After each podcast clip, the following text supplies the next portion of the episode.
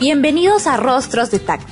No te pierdas la oportunidad de conocer a quienes han dejado una huella en nuestra ciudad, a los emprendedores audaces, a los artistas talentosos y a los líderes que están transformando nuestra comunidad. Rostros de Tacna, producido por CIOF Juvenil Perú Tacna. Comenzamos en breve.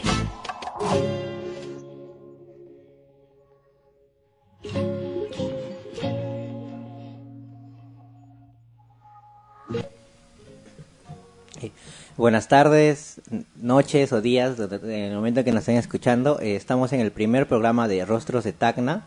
Eh, nos encontramos con la presidenta de, del que está produciendo este, este, este programa, es Mary, eh, presidenta de CIO Juvenil Perú del Comité de Tacna. ¿Cómo estás, Mary? Hola, ¿qué tal? Muy buenas noches, chicos. Un gusto estar acompañándolos en esta primera ocasión, inaugurando este espacio radial Rostros de Tacna. Bueno, Mary, eh, coméntanos, eh, bueno, conversemos en realidad, ¿no? Eh, ¿Cómo nace esta idea? Eh, ¿Cómo funciona tal vez la organización para que lleguemos a este punto, ¿no? De lanzar este proyecto, dar el primer paso que en anteriores años no se ha dado. Ah, bueno, este proyecto da, viene de la iniciativa de muchos socios, en sí, una lluvia de ideas, ideas locas que han surgido y dijimos, ¿por qué no? ¿Por qué no concretar un espacio donde poder conocer a diferentes eh, personajes representativos que han marcado un, un hito o un precedente dentro de nuestra sociedad? ¿Y por qué no tener su información de primera mano? Y ese es el propósito de este espacio radial, poder conocerlos poder interactuar con ellos, poder eh, recabar sus experiencias y, y, todo ello de la mano de todos los socios, no necesariamente yo como un cargo de presidenta o mis vicepresidentes poder hacer estas, estas entrevistas radial, sino involucrar a los 30 socios que tenemos en la organización para que se atrevan y puedan ser partícipe de este bonito proyecto. Bueno, Mary, háblanos un poquito de CIOF, ¿no? Para que conozcamos, para que sabemos cuál es el trasfondo de eso, eh, qué es lo que queremos transmitir, ¿no? Ah, bueno, CIO Juvenil Perú es una organización a nivel nacional. Eh, somos promotores de cultura, folclore, arte, danza y pasión por lo nuestro. Eh, tenemos sedes en, los 24, en las 24 regiones del Perú y una de esas regiones más representativas es Tacna. Asimismo, mencionar que Tacna es el comité fundador que, donde ha iniciado CIO Juvenil Perú y se ha venido fortaleciendo a lo largo del tiempo con diferentes proyectos. Eh, en el, desde el 2019, proyectos de proyección social con diversas comunidades. El 2020 ya nos fuimos consolidando un poquito más. Eh, pudimos tener presencia internacional en el encuentro trinacional de Perú, Chile, Bolivia, eh, unidos por la paz y compartiendo mucho más respecto a nuestras culturas, tradiciones, costumbres y todo ello en todo, en todo ese año. También en el 2021 ya fue donde fuimos consolidándonos, consolidándonos más con alianzas, eh, alianzas institucionales, alianzas con diferentes entidades, entidades del gobierno, del estado, las municipalidades, tal vez, tal vez conocer un poquito más respecto a temas formales como es sería este, tener una personería jurídica como ONG y todo ello. En el 2022 también eh, eh, pudimos tener socios de, de con, mucha trayectoria que nos ayudaron a enfocar los proyectos que tenemos en el presente año, en el 2023, donde hemos iniciado con diversos proyectos que son muy bonitos y, mm, entre la junta directiva y todos nos, nos alegra mucho de que haya tenido alto impacto en la población y no haya quedado solo como una actividad más que se ha podido realizar a lo largo del año, sino ha creado un precedente y también eh, una imagen de, de la organización a nivel regional. Bueno, Mary, nosotros ya nos conocemos mucho tiempo. Eh, tú, tú, eres ahorita la actual presidenta, yo soy el actual vicepresidente. Eh, yo quisiera hacerte una pregunta. ¿Cómo, cómo te nace ¿no? este año querer dirigir la organización? ¿Cómo tú decides, estabas ahí echadita capaz, feliz, eh, antes de postular, mañana quiero ser presidente? ¿Cómo así tú decides?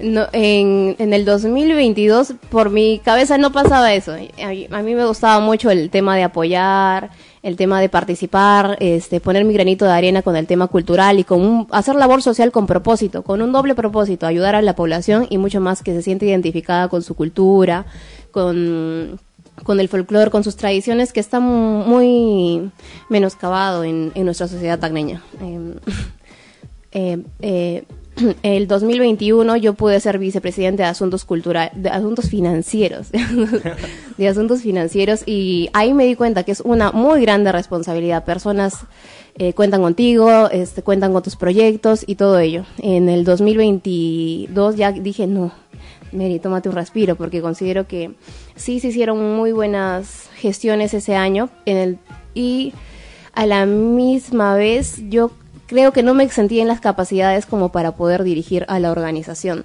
pero ya viendo el, los ánimos que me daban los diferentes socios, Mary, tú la puedes hacer, y ahí me... me el, un bichito. Sí, un bichito de la curiosidad. ¿Cómo sería? Ahí yo llegué a proyectarme y a prospectar respecto a cómo es que yo me organizaría para poder dirigir la organización.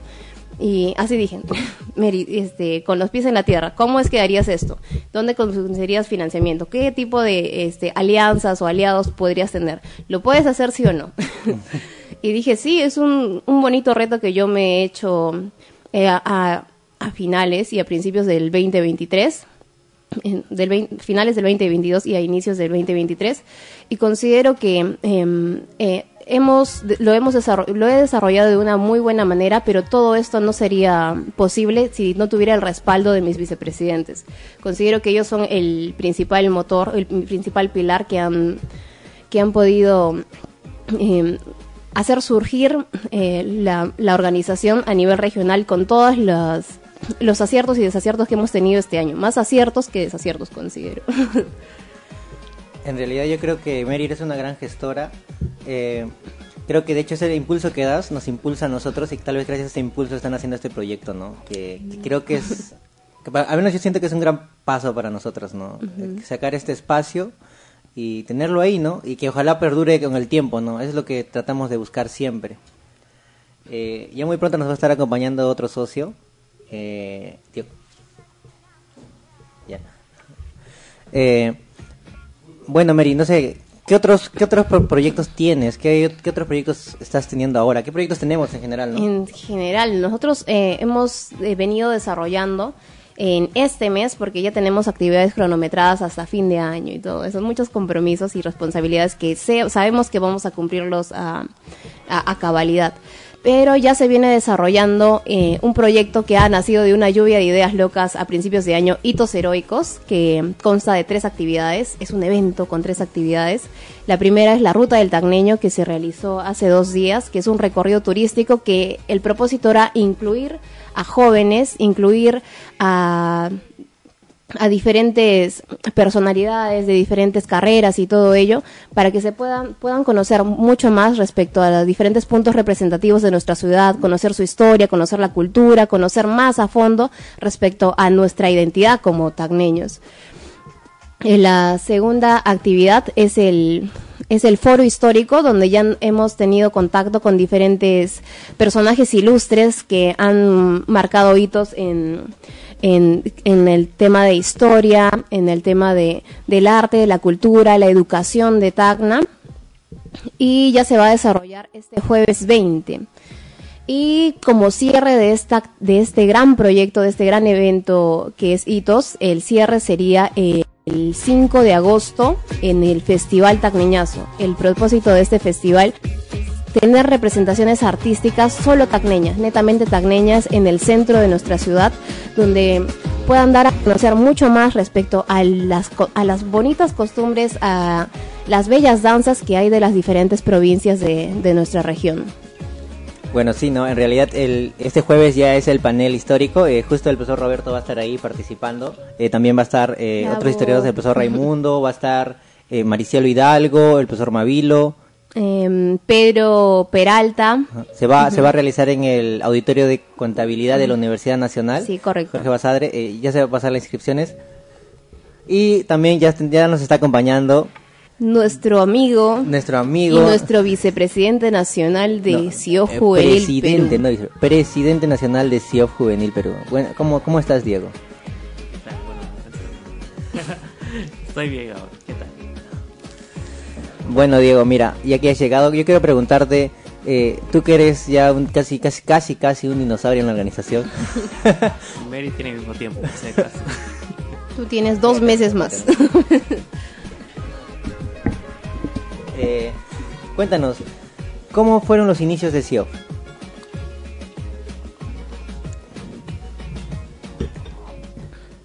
Eh, bueno, en el año 2019, el cual fue ingresé con Mary, acá presente en la convocatoria, justo presidida por Liz Miranda. Eh, nosotros, es, nosotros, mm, bueno, como cualquier otro voluntario que ingresa a una organización nueva, fue como que un descubrimiento nuevo. Estábamos como que con muchas expectativas de qué es lo que se va a dar, porque pocas veces se ve un voluntariado, una ONG, que difunde el tema cultural o que tenga el, como temática principal la salvaguardia del patrimonio. Es por ello que bueno, como bueno, buenos voluntarios, nosotros decidimos eh, hacer diferentes actividades, como la primera actividad que fue Navidad en el Colegio Gustavo Posmuso, o Navidad con Siox, que también lo hicimos en el asilo de, que acá en la Secretaria. Entonces, eso fue poco a poco los pasos que fuimos dando. Bueno, también fui en ese tiempo, en el año 2020, presidente de acá en la región, y fue un gran reto, en realidad porque ser el primer comité de acá a nivel nacional, eh, cimentar las bases para que los demás comités, bueno, crezcan como ha sido ahora que estamos presentes en las 24 regiones, fue un gran reto para, bueno, cada uno que estuvo en mi directiva y para mi persona. Eh, bueno, Diego, ¿y qué te parece el crecimiento que ha tenido SIOS? Mira, ya son, creo, tres años. Cinco, años. Cinco años ya. Cinco años ya tienes, cinco añitos ya está dando, ya, ya está caminando el bebé ya. ¿Qué te parece? Yo considero que el crecimiento ha sido en realidad gran parte por todos los voluntarios que se han ido sumando a lo largo de las diferentes convocatorias. Eh, es cierto, como un dicho que siempre me decían, una casa no existe sin cada ladrillo que nosotros tenemos. Entonces nosotros como directivos solamente somos como el maestro de obra o el ingeniero, simplemente damos directrices para que pueda desarrollarse cada uno de nuestros voluntarios. Creo que eso es lo que ha hecho que la organización a estos cinco años llevemos casi 400 jóvenes a nivel nacional. ¿Y qué se necesita para ser socio de Ciudad Juvenil Perú? ¿Cuál es lo que tiene que tener el socio? En realidad, un voluntario que es la primera vez como ingresa, eh, luego se convierte en un socio acreditado después de pasar por los, el periodo de prueba de tres meses. Eh, lo único que necesita son las ganas de difundir la cultura, el querer ser peruano y ser, tan patriota para poder difundir este todo lo valioso que tenemos en nuestro país. ¿Y, y a ti cómo así te nace pertenecer a CIO?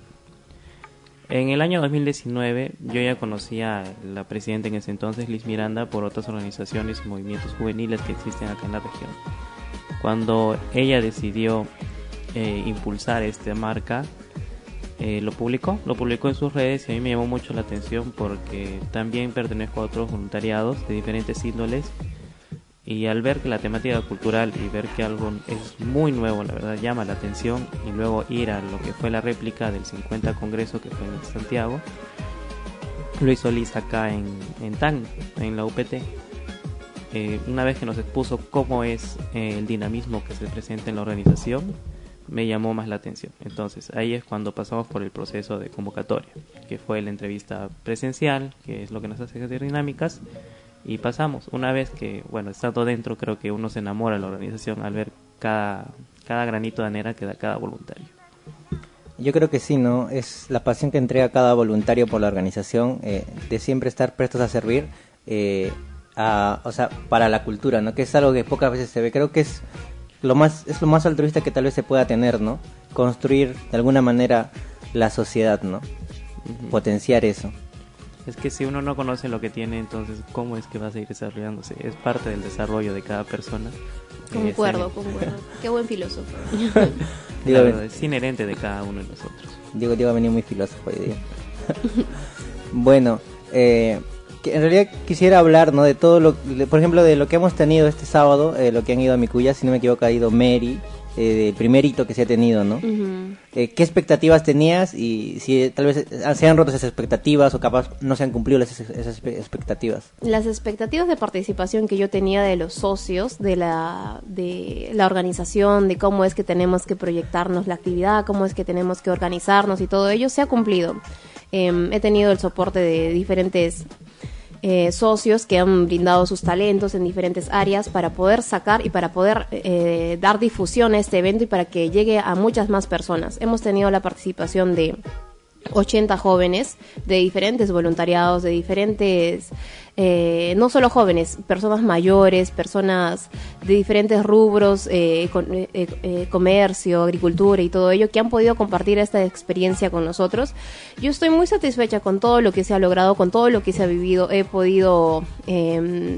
Eh, ver de primera mano y me han podido expresar directamente el, la gratitud, o no, no sé cómo decirlo, eh, la, la bonita experiencia que se han podido llevar a, a raíz de esta, de esta actividad. Conocer mucho más de la mano con jóvenes o de manera dinámica diferentes puntos re- representativos e históricos de nuestra ciudad. Ha sido una experiencia que va a marcar o ha marcado un precedente. eh, en, en- en la población y compartirlo de esa manera ha sido muy gratificante, la verdad. Y mira, yo que conozco, bueno, hemos ido a la mezquita esa vez, un poco nos, nos habló de todo eso. ¿Qué, qué impresión crees que se ha llevado la, la, la, la po- la población joven? La población joven. Ah, la- eh, yo considero que la mezquita no es un punto que, o sea, si bien es, es una, un- una infraestructura que llama la atención a que cualquier persona que pase por nuestra ciudad llama la atención una mezquita que parece un palacio, quién vivirá o qué, qué harán por ahí, o sea, llama la atención, pero ya conocerlo y saber un poquito más de sus costumbres, como te mencioné esa vez que fuimos, eh, es como vi- vivir una realidad paralela, es como... Es, Es como una, otra, o sea, es otra cultura en realidad dentro de- es otra cultura. Tú, pasas eh, de esa puerta y, y es otro mundo, otras costumbres, hasta otros idiomas. Tres idiomas creo que dominaban ahí y lo, y lo hablaban de manera fluida.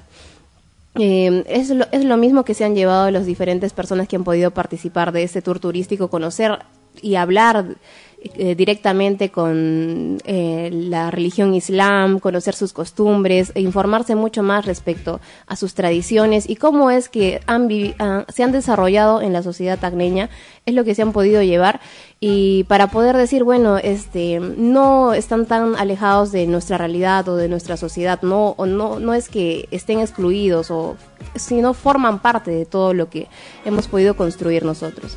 Claro, porque la verdad yo creo que es la primera vez que veo, y no sé si tal vez Diego, Diego tal vez que también, bueno, es que es cierto tiempo en Tacna, eh, tal vez mm, tal vez me pueda corregir. Yo nunca había visto que se ha hecho un, un tour que incluya la mezquita, la verdad. Creo que, al menos yo, es la primera vez que he visto. Mm, Sí, la verdad creo que mucho de la población tacneña no le toma la importancia a esa expresión cultural que existe acá en la región. Es como que es algo nuevo que no se ve en otras regiones, como lo comentas. Yo no llevo mucho tiempo en Tacna, recién llevo siete años. Solo si y es por eso que eh, yo considero que sí deberían darle esa importancia de ver qué otras culturas se desarrollan acá. Claro, ¿no? Creo que eh, eh, hemos dado tal vez el primer paso para que en otra, porque hay much- han ido muchos jóvenes que pertenecen a otras organizaciones, capaz en un futuro ellos también pueden hacer ese contacto y realzar esa cultura que se encuentra ahí, ¿no? Y replicarlo, sí, y por replicarlo, supuesto. exactamente. Creo que poner la primera, el primer pie o la primera piedra es algo muy importante, ¿no? Y algo también muy difícil que, de, de hacer. De ahí, si no me equivoco, fueron a Micuya. a Micuya, los puentes colgantes de Micuya, también fue una experiencia muy bonita, eh, pasar por los corredores, ver las, eh, las, las piedras talladas, el, puente colgante, los miradores, hasta que se podría ver todas las chacras ahí. Fue muy bonito y uno considero una actividad muy relajante. Yo, por más que estaba ahí con muchas actividades, terminé con... O sea, Te olvidaste un, ajá, por me un olvidé, es momento. como que me desestresé. Qué bonito, decía. Yo creo que caminar siempre ayuda, ¿no? ¿Tú, qué, tú qué piensas, Diego? Eh, la verdad es una recomendación porque, bueno, eh, la parte de Micuya también es un mirador astronómico natural. Entonces, más que ir de día por el sol abrasador que caracteriza al distrito de Pachía en realidad, la recomendación es ir de noche y justo en las épocas de invierno porque es un cielo despejado. Y se logra ver muchas cosas que no se logran ver acá en la ciudad debido a las luces que Cosas presente. como que... Eh, constelaciones se ven más cosas de la Vía Láctea, e inclusive la Escuela de Astronomía de la Nacional suele ir allá a hacer estudios. Hay escuela de astronomía. Próximamente, un recorrido nocturno. Para, para, para fin de gestión. un campamento en Micuya. Yo creo que sí. Tú mencionó que hay chacras. La verdad que yo no voy a Micuya buen tiempo, pero de niños iba casi seguido. En serio, era... siempre iba a Micuya. yo sentía que me lo conocía así de pies a cabeza porque recorrí, recorrí, recorría. Pero dices que hay chakras, yo no, yo no recuerdo que haya chakras cerca de mi cuya. No, ya invadieron. ¿Ah, sí? no, bueno, desde el mirador sí se puede ver. Ah, sí. Sí, en el distrito de Micuya hay chakras, pero no para ese lado de los puentes, Ah, para el otro ah, lado sí, de porque- Micuya. No, pero antes era bien alejado y casi no había nada. Claro, el distrito de Pacheco, como todo Ha el distrito crecido. Crecido, ha crecido. Ha crecido, sí. El latifundismo. Yo creo que sí, ¿no? Es, es importante rescatar eh, de alguna manera los antepasados que hemos tenido en Tacna viviendo de ahí, ¿no? Estando ahí y han dejado esa huella y lo, lo han dejado y lo han impregnado en todos los petroglíficos que están ahí. más, más que tanto que los puentes, ¿no? Los petroglíficos que representan tal vez su vida diaria de ellos, la cosmovisión que tenían. Y, y también hay un museo de sitio, si no me equivoco. No sé Sí, si el Museo Peañas, pero lamentablemente no pudimos ingresar porque estaban en época, eh, bueno, están en etapa de remodelación. Y- pero hubiera sido muy bonito poder este conocer más. de- ¿Qué, qué es lo que más, más te impactó, de, digamos, no sé si te has visto los petroglifos, qué es lo que, digamos, dijiste, wow, ¿qué es esto? O, sea, o, digamos, ¿por qué lo dibujaron? Al menos yo cuando iba me preguntaba, ¿por qué dibujaron esto? ¿Por qué esto? O sea, son muchas cosas, muchas preguntas que yo me hacía. Y hay cosas que nunca las he encontrado tal vez la respuesta, ¿no?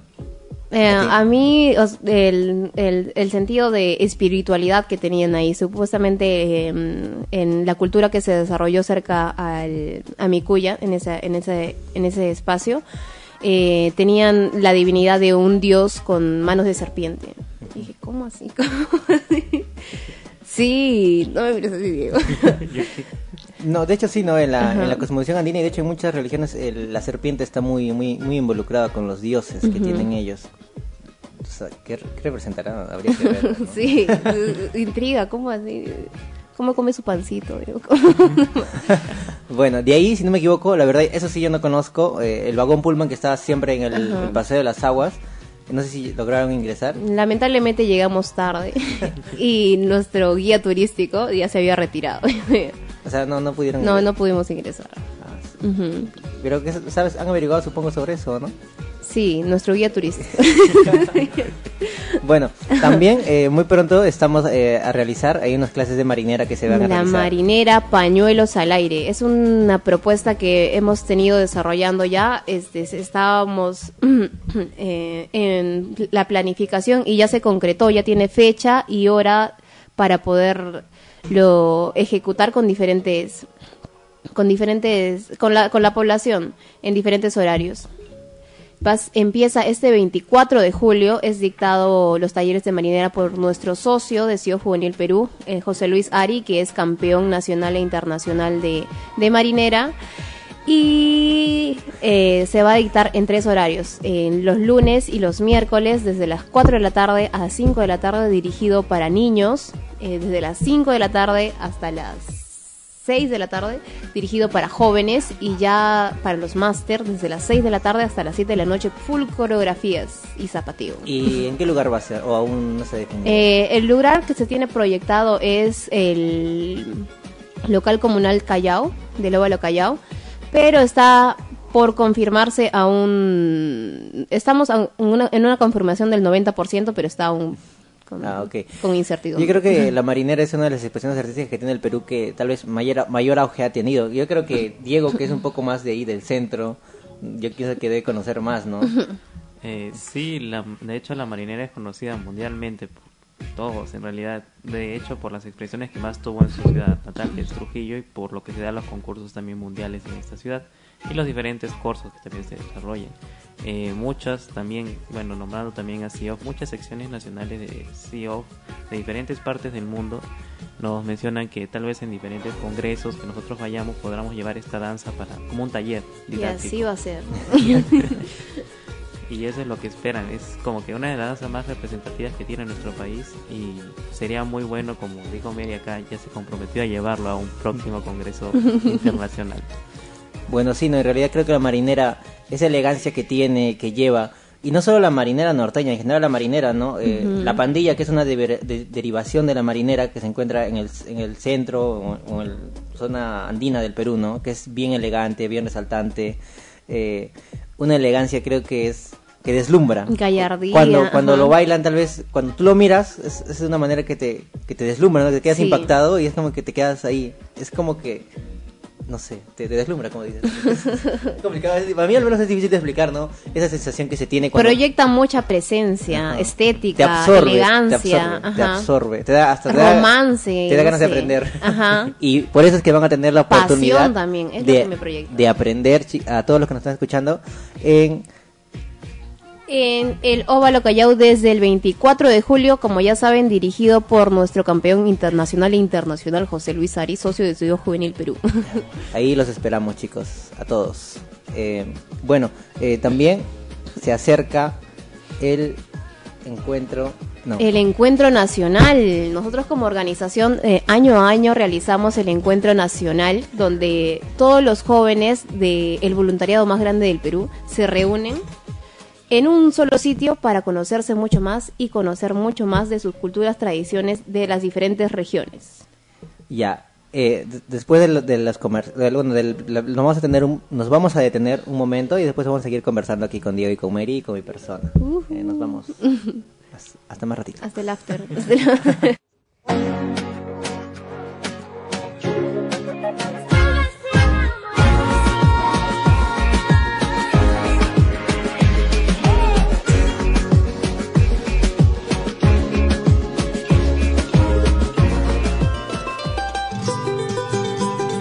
Estás escuchando Rostros de Tacna, el programa que te conecta con los personajes más vibrantes de nuestra región.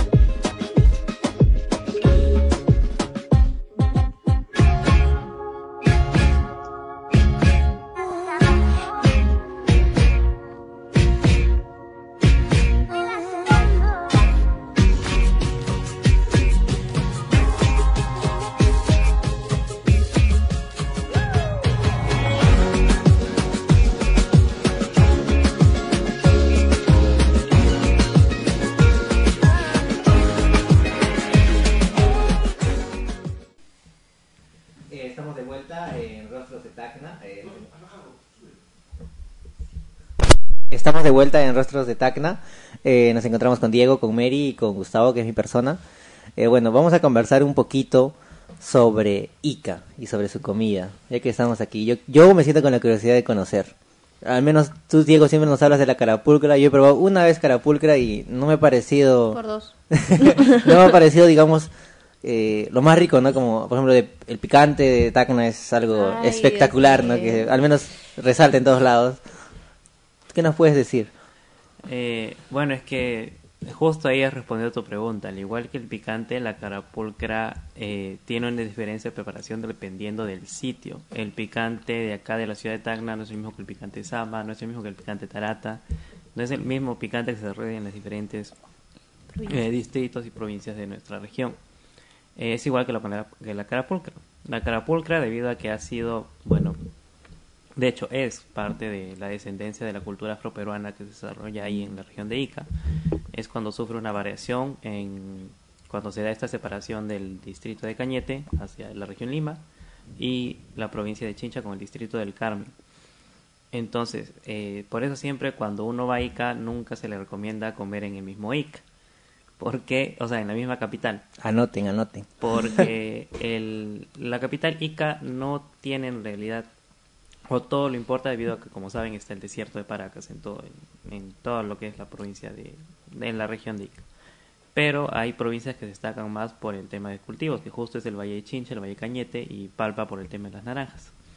Entonces, eh, como en realidad, la, por, lo que se dice, porque no estoy tan seguro, yo no soy historiador, eh, eh, la cuna en la cultura afroperuana fue el distrito del Carmen, en Chincha. Entonces, ¿qué mejor sitio de donde probar la carapulcra que en el mismo sitio donde se creó?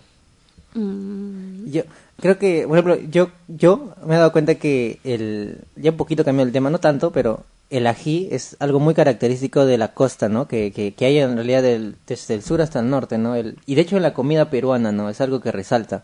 Creo que el peruano, no sé decirlo, el, tal vez los afrodescendientes eh, han llegado a ese punto de dominar, eh, es, es, una verdura, si no me equivoco, o un fruto. Una verdura, el ají. Un fruto. dudas. No, sé si es un fruto. O bueno, se dice que las frutas son las que tienen las semillas y el ají tiene las semillas. Entonces son frutos. Habla fuerte, habla fuerte, Diego. ya, sí, es por eso. Y yo creo que e, e, esa, esa sensación, ¿no? Que tal vez eh, al costeño le gusta sentir, ¿no? El sabor, que resalte el sabor en la boca. Es que se ven, bueno, en todos los platos en realidad de nuestra, de nuestra cultura. No en todos. La papa la bancaína tiene ají. en la costa. El, ceviche siempre les gusta lo más picante posible. La puca picante, yacucho, la carapulcra, el, mismo picante en la tagneña. Hay muchos platos que llevan diferentes presentaciones de ají, que puede ser ají pan, que el ají mirasol, el ají amarillo. El mismo arroz con pollo lleva ají amarillo. Entonces, como que la presencia del ají es algo muy característico de la gastronomía peruana. Bueno, yo creo al menos en la costa, ¿no? Porque tanto eh, un poco en la sierra y en la selva ya ha habido una variación, pero se sigue manteniendo en realidad. Y justo me, hacía recordar eso y me hice acordar del rocoto en Arequipa. Porque será rocoto y no será ají, ¿no? Ají relleno. De hecho, justo el consumo de rocoto en las regiones altoandinas suele ser un poco más alto. O sea, no el ají, sino el rocoto. Si tú vas, por ejemplo, acá a la provincia de Candarave, que estuve unos pocos días, todo le ponen rocoto. Rocoto, rocoto y todo es rocoto. Y yo me quedaba pensando, pero entonces ellos no usan mucho el ají, sino el rocoto. Entonces ahí sería bueno una investigación por, del por qué es que ha pasado esto. Ay, me hiciste acordar, eh, cierto, en Cusco está el adobo, ¿no? El adobo cusqueño, que es igualito el fricasé, pero es con rocoto y es rojo. Eh, eh, sí, es, sí es, es, muy... Habría que ver, ¿no? El por qué, tal vez por el clima, que tal vez no se pueda cultivar, pero siempre ha habido, de alguna manera, un intercambio, ¿no? Entre las zonas. Pero bueno. ¿Y tú, Mary, te gusta el ají a ti? ¿O te qué te parece? ¿No te gusta? ¿O el rocoto? ¿Cuál es tu preferido?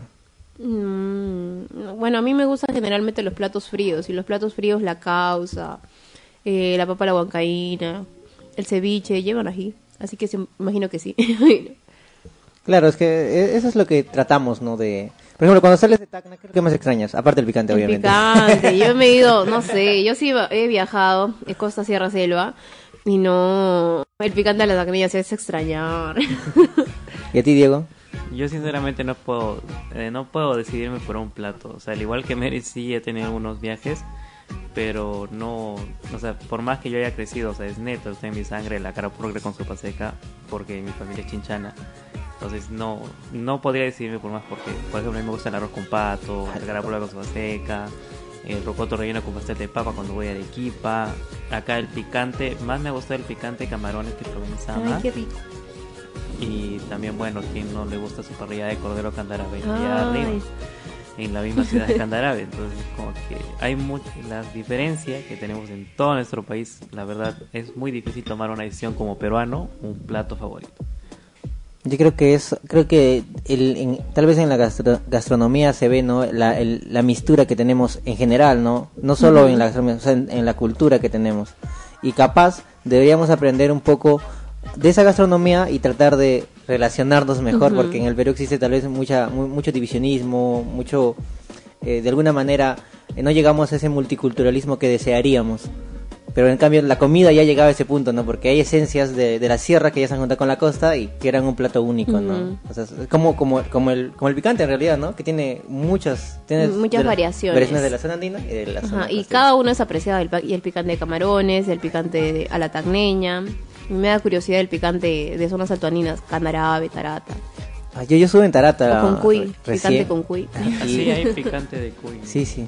Hay picante de pollo, hay picante de carne, o sea. De todo. Da- da Pero, pero yo, yo comí en, en, en- en Tarata recién y es, es otra sensación, es otro Mm. sabor. Pero aún así yo creo que al menos una recomendación, si algún día vaya, cuando visiten Sama, vayan a comer el picante de Gino, de nuestro De socio. Gino, Eh, al menos ajá. yo creo que es, ah, después de mi mamá, tal vez es el mejor picante que he probado en mi vida. En serio, En serio, yo puedo decir en serio. Y yo sé que lo dice muy en serio, hace un año mencionando el picante. Todo el año Sí, es que, es que yo les recomiendo para que...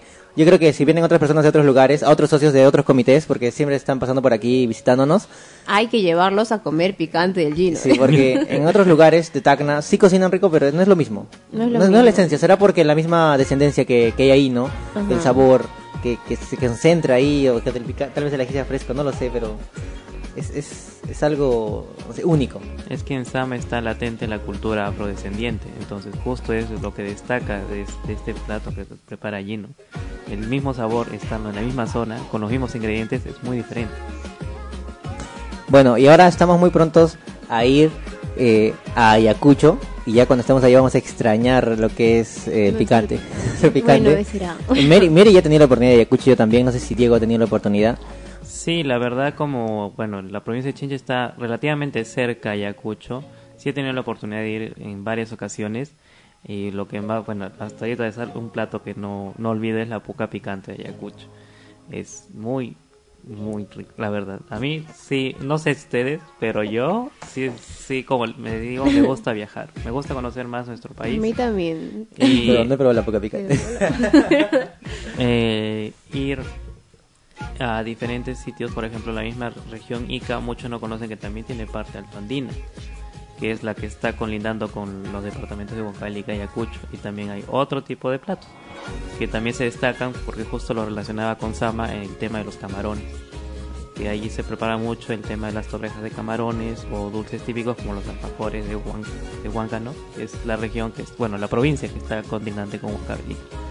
Entonces es muy importante destacar esta gastronomía en los pueblos chiquitos porque luego de la nada ven que un restaurante caro, oh, apareció un plato nuevo y no era un plato Mm. nuevo, era porque ellos sí se dieron la molestia de viajar ahí y ver ese plato y replicarlo en sus restaurantes.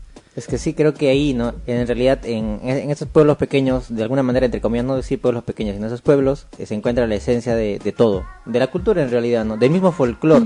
Creo que cuando visitamos un pueblo pequeño y vamos tal vez a una festividad que tienen ellos, es diferente. Es muy diferente, La la danza que ellos, de- que están, dan- o sea, lo que están danzando en otras palabras, eh, no, no, yo al menos siento que nunca puede ser replicado. A pesar de que tal vez eh, trates de tomar los mismos colores, eh, tal vez los mismos pasos, etcétera, o hasta la misma música, eh, no es igual.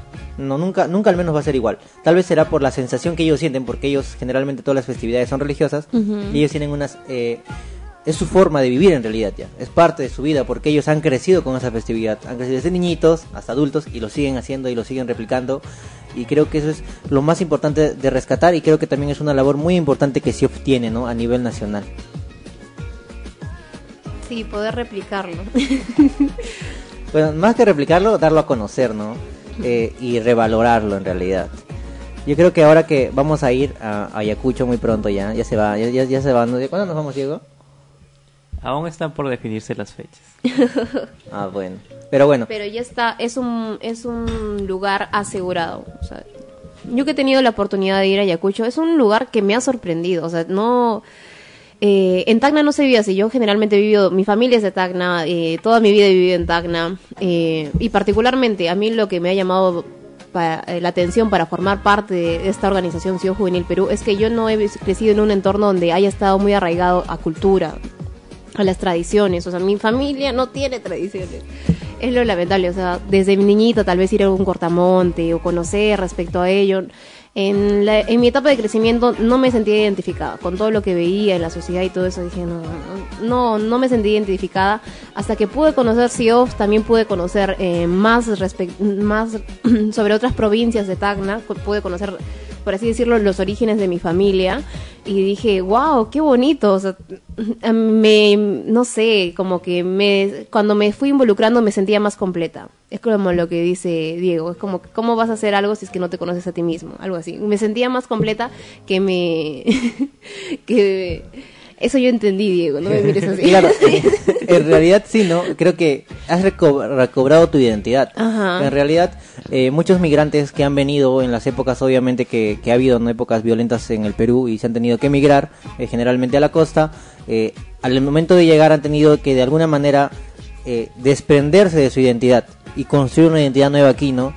o sea, le esforzaron a eso y es verdad, yo tampoco he crecido con esa, con esa identidad digamos, de ir a un cortamonte, conocer las culturas, hasta los mismos colores que nos representan y todo eso, o sea, pero cuando ya vas conociendo y recién vas entendiendo el porqué de muchas cosas, ¿no? Y te va llenando. No, sí, yo, o sea, dije, qué bonito saber el propósito de esa danza, o sea, saber sobre las características de, de un traje o de los pasos, saber la historia que hay detrás, no lo sé, me, o sea, me emociona mucho, o sea, aprender respecto a ello, me, a mí particularmente me me genera mucha mucha pasión, no sé, no sé cómo decir, la alegría.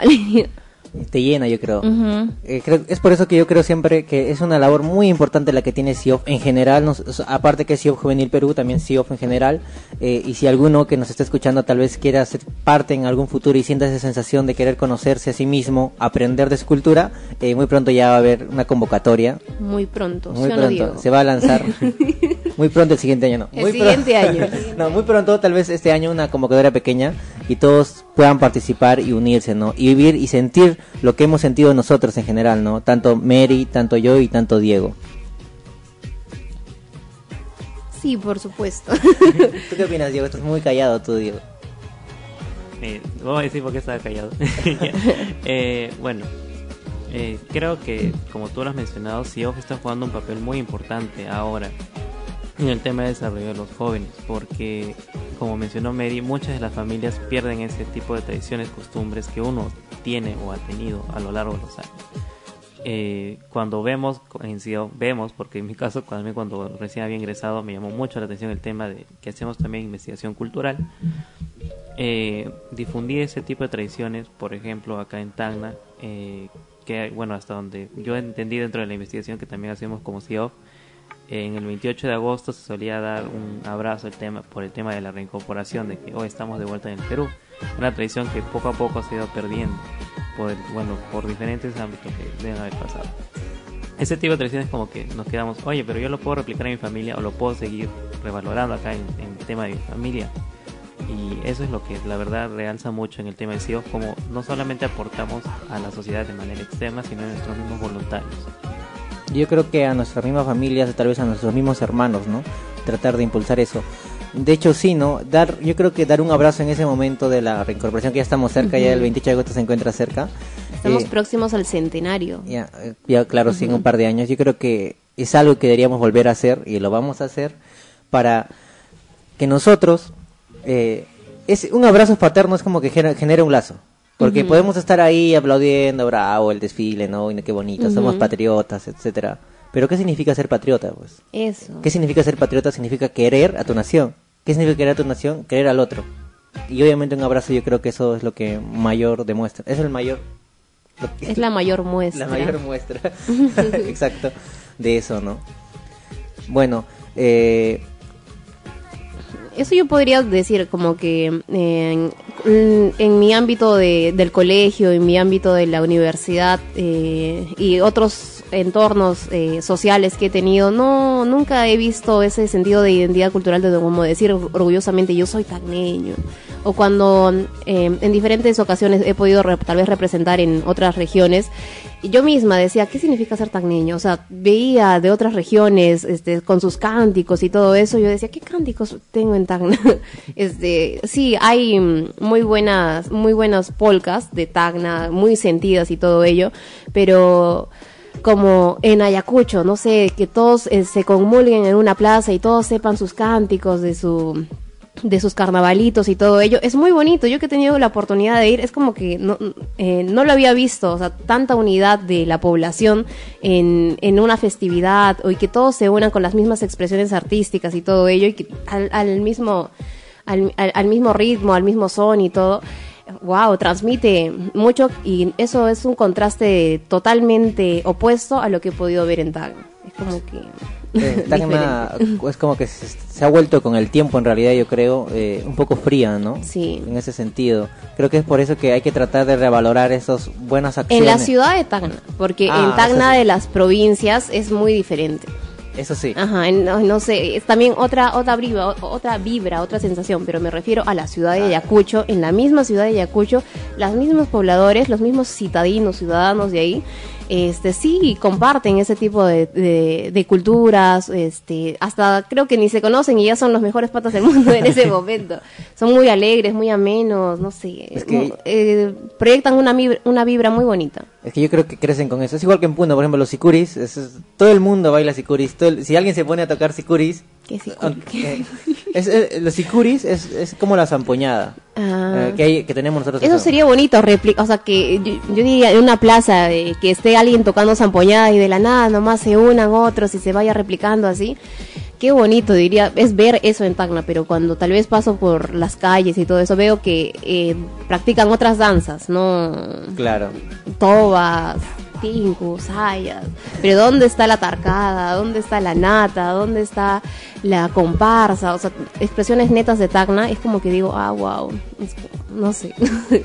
Eh, es que yo creo que es por el... Tal vez siempre hay un desafío, ¿no? Cuando existe la migración y existe un cruce de culturas, siempre hay un, un desafío que es el aceptarnos, ¿no? Y esa aceptación, eh, después de una tacna que ha pasado una posguerra capaz, ha sido muy difícil, ¿no? Esa aceptación que teníamos. Ese, na- el nacionalismo que tenía Tacna, tal vez, ese patriotismo, era tal vez diferente a la cosmovisión andina que tenían las personas que han venido, ¿no? Los migrantes. Ha, ha podido un choque, ¿sí o no, Diego? Sí, justo este quería mencionarle, también tienen que tener en cuenta que Tacna es frontera. O Eso sea, el mismo. tema de que Tacna sea frontera se le da mucha importancia al tema turístico y comercio que hay en, eh, bueno, en la capital, como lo mencionó Mel. Y también que no se le está dando el lugar debido a las diferentes expresiones artísticas que hay acá, en, bueno, en las provincias de Tacna. Eh, por eso considero que, como dijo Mary, tal vez sería como que un domingo baje alguien con su zampoña metálica que esté acá tocando, o diferentes expresiones que pueden pasar acá no se, no se están dando. Que próximamente acá nuestro presidente del comité de Tacna puede, puede realizarlo. Voy a aprender zampoñada. Eh, Yo creo que en realidad sí, ¿no? La zampoñada, así, yo al menos en Puno yo lo he visto, ¿no? Es la, la zampoñada, ya llaman zampoñada Ajá. o los sicuris. La única variación que yo he observado que es el, el bombo, ¿no? Que es diferente. Yo diría qué bonito, o sea, ver ah, en el paseo cívico tal vez una, una dama vestida de anata y que pueda que, que pueda estar que le puedan estar pidiendo fotos y todo ello. Y así. Pues sí, pero en realidad eso se, de alguna manera yo creo que se vería tal vez eh, caricaturesco, ¿no? Porque si Porque- es que hay, o sea, yo veo en el centro que hay unas señoras con su con sus este, trajes tradicionales, con su con su viejita y todo eso, pero esos trajes no son de Tacna. Yo que he vivido en Jorge Basadre, las polleras de Jorge Basadre son muy diferentes. Ah, eso sí, es Ajá. que, es- eso, es que eso es diferente. Es que es lo que falta en Tacna. Capaz, yo como siempre pienso, es falta explotarlo. Tacna tiene un gran potencial, que ya lo tiene el potencial turístico, que es un poco la gastronomía, pero muy aparte, eso tiene eh, un potencial cultural, ¿no? Que está en las regiones altoandinas. ¿no? Hay muchas festividades, muchas danzas, muchas vestimentas que, como tú lo dices, no se ven aquí. No se sería muy importantes Ajá. realzarlas porque Y so- son únicas, son diferentes. o sea, ¿Quién va a tener una foto con una con, un- con una dama de, de Borogueña, de Camilaca? O sea, sus trajes son muy bonitos y no son tan convencionales como se ven en redes sociales, la típi- las típicas faldas o polleras de, de las peruanas, en, en- entre comillas. Sí, hasta los mismos colores, ¿no? Y si no se va a dar esa importancia, eso se va a perder con el tiempo. Creo que es el mayor desafío que tenemos hasta nosotros como organización, de alguna manera, es la globalización que está absorbiendo eso. Y creo que, como siempre lo digo, es la principal tarea que tenemos nosotros, ¿no? Recuperar todo eso, revalorar, conocer, y nosotros conocer para nosotros dar a conocer, ¿no? Bueno, eh, continuando con eso, eh, justo hablando de todo, del- del- de, de las lecciones que podemos aprender, ya se viene el panel que es este jueves, eh, de las lecciones de la guerra del Pacífico, Ajá. ¿no? ¿Qué es lo que pudimos aprender de la guerra del Pacífico? Es una muy buena interrogante. Es algo que, que tal vez nunca nos hemos preguntado, ¿no? Sí. Capaz, ¿Qué podrías decir tú, Diego? ¿Qué, qué, qué has aprendido o qué consideras que los tacneños han aprendido de la guerra del Pacífico? Sinceramente creo que, bueno, la mayor expresión de, de, bueno, de ese tiempo es el, bueno, el título que tiene la ciudad heroica de tal.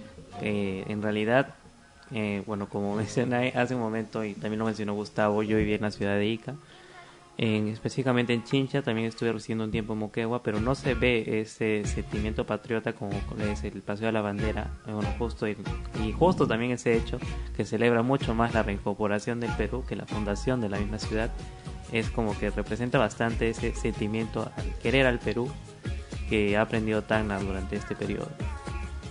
Bueno, pero ya nos van a explicar los, bueno, los profesionales en este tema, porque la verdad yo poco mucho sé en este panel creo que nos van a un poco a, a deslumbrar, no a deslumbrar, a, dar, a darnos a conocer, ¿no? Cosas que tal vez no sabíamos, ¿no? Por eso el primer tema que se va a tocar es las experiencias que se ha vivido en otras provincias, que tal vez muchos no hemos conocido. Muchos nos han contado la, la historia de Tacna, o sea, de la ciudad de Tacna, de la cómo ocupación chilena. Ajá. Pero cómo en el mundo andino y en, el, en Tarata, en Jorge Basadre, en Candarabe, ¿no? Ha tenido ese impacto. O sea, cómo ha llegado ahí. Y, y, y que tal vez, ¿qué reflexión tenemos de eso? Y tal vez si hemos aprendido o no hemos aprendido, ¿no?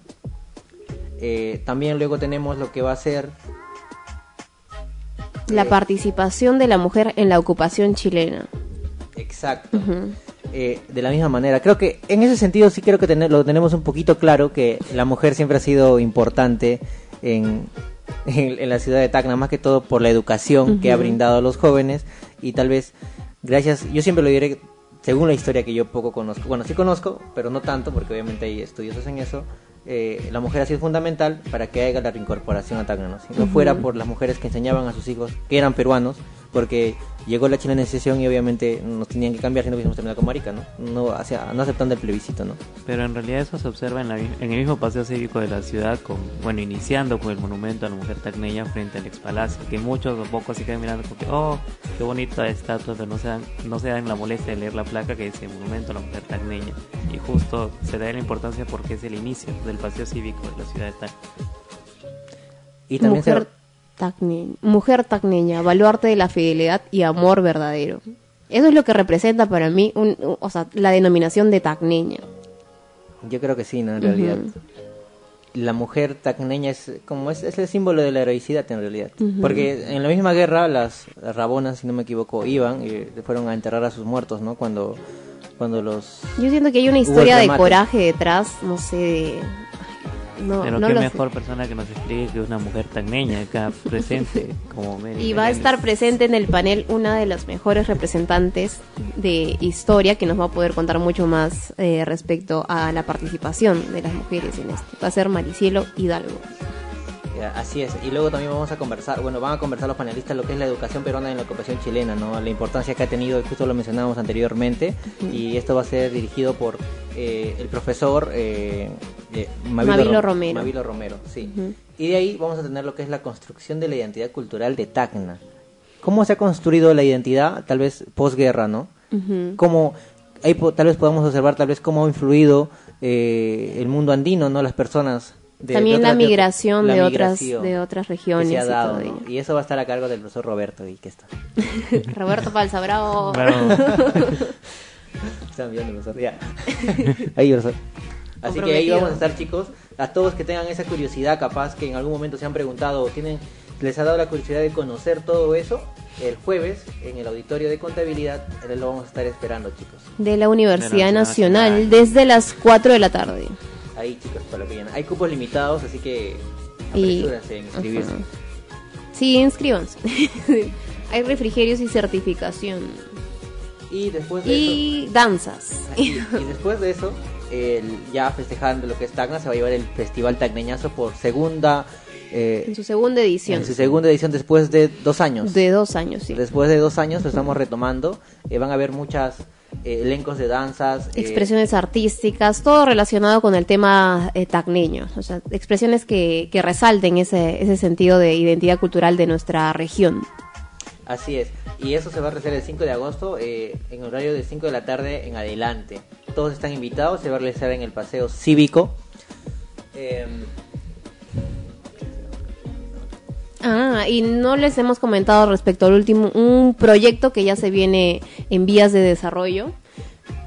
en vías de desarrollo que es Cuatro Lazos. Cuatro Lazos es un proyecto que eh, estamos muy ansiosos y tenemos muchas expectativas para poderlo realizar. Cuatro Lazos eh, tiene el propósito de, de poder unir a las cuatro provincias de Tacna. Jorge Basadre, Tarata, Candarabe y Tacna, todos unidos en un mismo evento con diferentes representantes jóvenes que van a poder eh, comulgarse en un encuentro. Así es. Bueno, ya estamos a puertas de terminar el programa.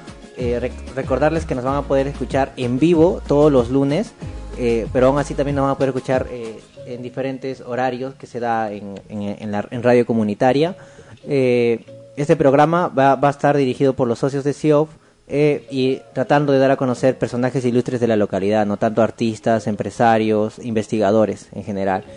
bueno, no sé si tienes que decir unas últimas palabras, Mary. No, nada más, este, tenemos las mejores expectativas. Eh, muchísimas gracias a los socios que se han atrevido a tomar este reto de poder, este, recabar de primera mano toda la información, poder involucrarse mucho más con el sentido de la historia, del desarrollo de nuestra sociedad. Y los invitamos a todos a que puedan escuchar Rostros de Tacna en su edición radial para que puedan tener muchos más alcances con respecto a, este bonito proyecto que es liderado por jóvenes, promotores de cultura, folclore y amor hacia la danza. Hacia las artes escénicas. Y Diego, ya tus últimas palabras, vaya para despedirnos. La verdad, un gusto de haber compartido este diálogo, un pequeño diálogo con ustedes y, bueno, sigan acompañándonos en las diferentes actividades que va a tener el Comité de Tacna, justo con nuestro objetivo de revalorar y recuperar la identidad tacneña que hay acá. Eh, bueno, eso sería todo. Eh, quédense en Radio Comunitaria eh, Bicentenario. Ah, hasta una, una próxima edición. Gracias. Chao. Así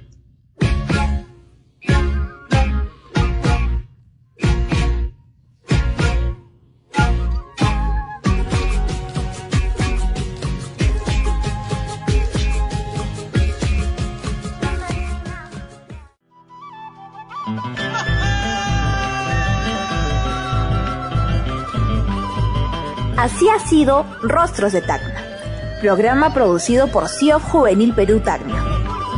Únanse a nosotros nuevamente la próxima semana a través de Radio Comunitaria Bicentenario. Gracias por escucharnos.